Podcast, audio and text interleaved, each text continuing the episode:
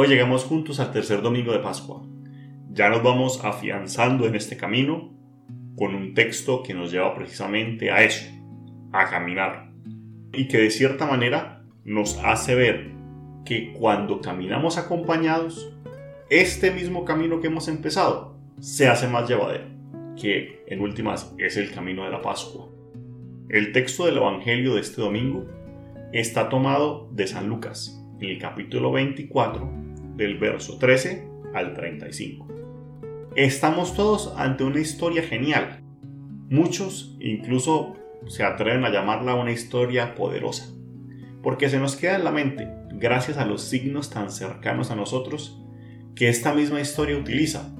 Estamos en el camino de Maús, caminando con dos discípulos que se devuelven tristes hacia esta pequeña aldea, pensando en todo lo que ha pasado en Jerusalén y sobre todo todo lo que ha pasado con Jesús. La intención principal de, este texto de hoy es responder a dos grandes preguntas, dos preguntas que se hizo a sí misma la primera comunidad cristiana, que son, primero, ¿cómo comunicar esta fe que tenemos en Jesucristo a tantos que no tuvieron esta oportunidad ni de oír ni de ver a Jesús? Y la segunda, que no es menos importante, ¿cómo acompañar a estos nuevos cristianos en la fe, en este camino de fe? Yo quisiera que anotar unos datos primero que me llaman a mí la atención bastante de este texto de hoy. La población de Maús, que de acuerdo a lo que nos dice el Evangelio, se encontraba a unos 11 kilómetros de distancia de Jerusalén. Y los discípulos se regresan después al final de la historia y hacen otros 11 kilómetros. Es decir, nos muestra, nos muestra en realidad dos caminos, ¿cierto? Un primer camino, que es un camino lento y de tristeza, donde toman todo el día, y después un camino que los discípulos hacen casi que en una maratón. Un camino, un camino de alegría, un camino de volver a encontrarse con lo que es fundamental y que es la comunidad que está reunida. De los discípulos de Maús, solo sabemos la identidad y el género de uno de ellos. Cleofás se llama. Del otro no sabemos quién era. Algo que siempre hemos visto nosotros en el Evangelio de San Lucas y que no es descabellado decir, es la participación de la mujer. Y coincido con muchos que dicen que la otra persona era una mujer y por tanto esta es una pareja. Por eso la llamaremos la pareja de discípulos. Una familia triste que va de camino tratando de volver a la normalidad. Esta pareja de discípulos practican algo que es muy particular de una familia y es la acogida del otro son capaces de compartir palabras y camino, y por tanto al final también son capaces de compartir la comida. Su gesto es el de una pareja que se compadece de quien está solo y por tanto le brindan esta compañía, sin entender muy bien quién es este personaje. Ellos escogen estar con él. Estos discípulos también expresan sus sentimientos más profundos, sienten miedo y prefieren salir de Jerusalén y poner tierra de por medio frente a aquello que les causa dolor. Les es más fácil escapar de esta realidad que ha pasado que ponerse a enfrentarla.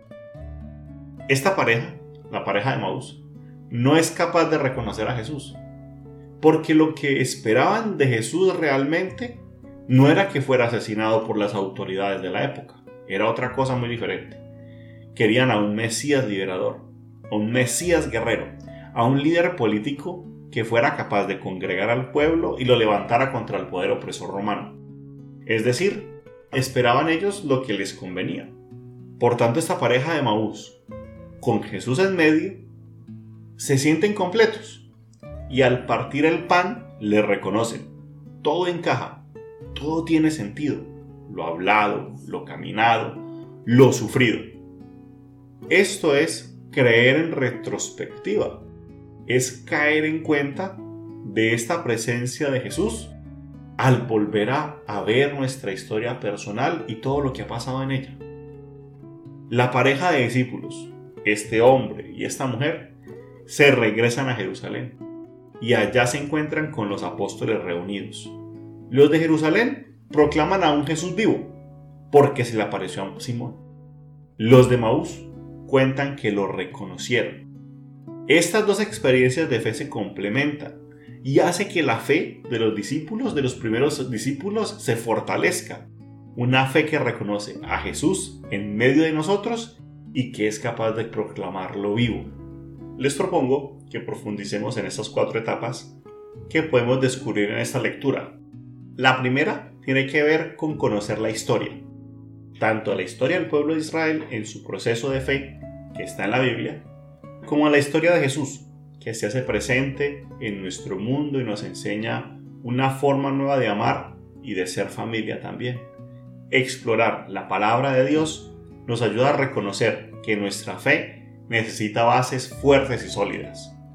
La segunda etapa es hacer el camino interior y explorar, así como lo hizo esta pareja de Maús, nuestros sentimientos más profundos y como ellos que fueron capaces de reconocer su tristeza y su desilusión, nosotros debemos reconocer también nuestras propias frustraciones y soledades, en especial en estos momentos donde se nos hace más pesado el confinamiento después de tantos días. Y de la misma manera no se nos puede olvidar nuestros profundos deseos de tener un mundo mejor y más justo. Así tendremos la capacidad de comprender retrospectivamente y de mirar nuestro pasado con gratitud. La tercera etapa es llegar a la persona misma de Jesús, como ese compañero no reconocido y que se ha hecho presente en muchos momentos de nuestra vida y que se presenta a sí mismo en los buenos ejemplos de tantos que se hacen cercanos a todos nosotros, especialmente en estos momentos de pandemia de aquellos que buscan de muchas maneras dar mensajes de aliento para que todos nosotros y aquellos que se encuentran especialmente delicados de salud puedan seguir teniendo una mejor calidad de vida.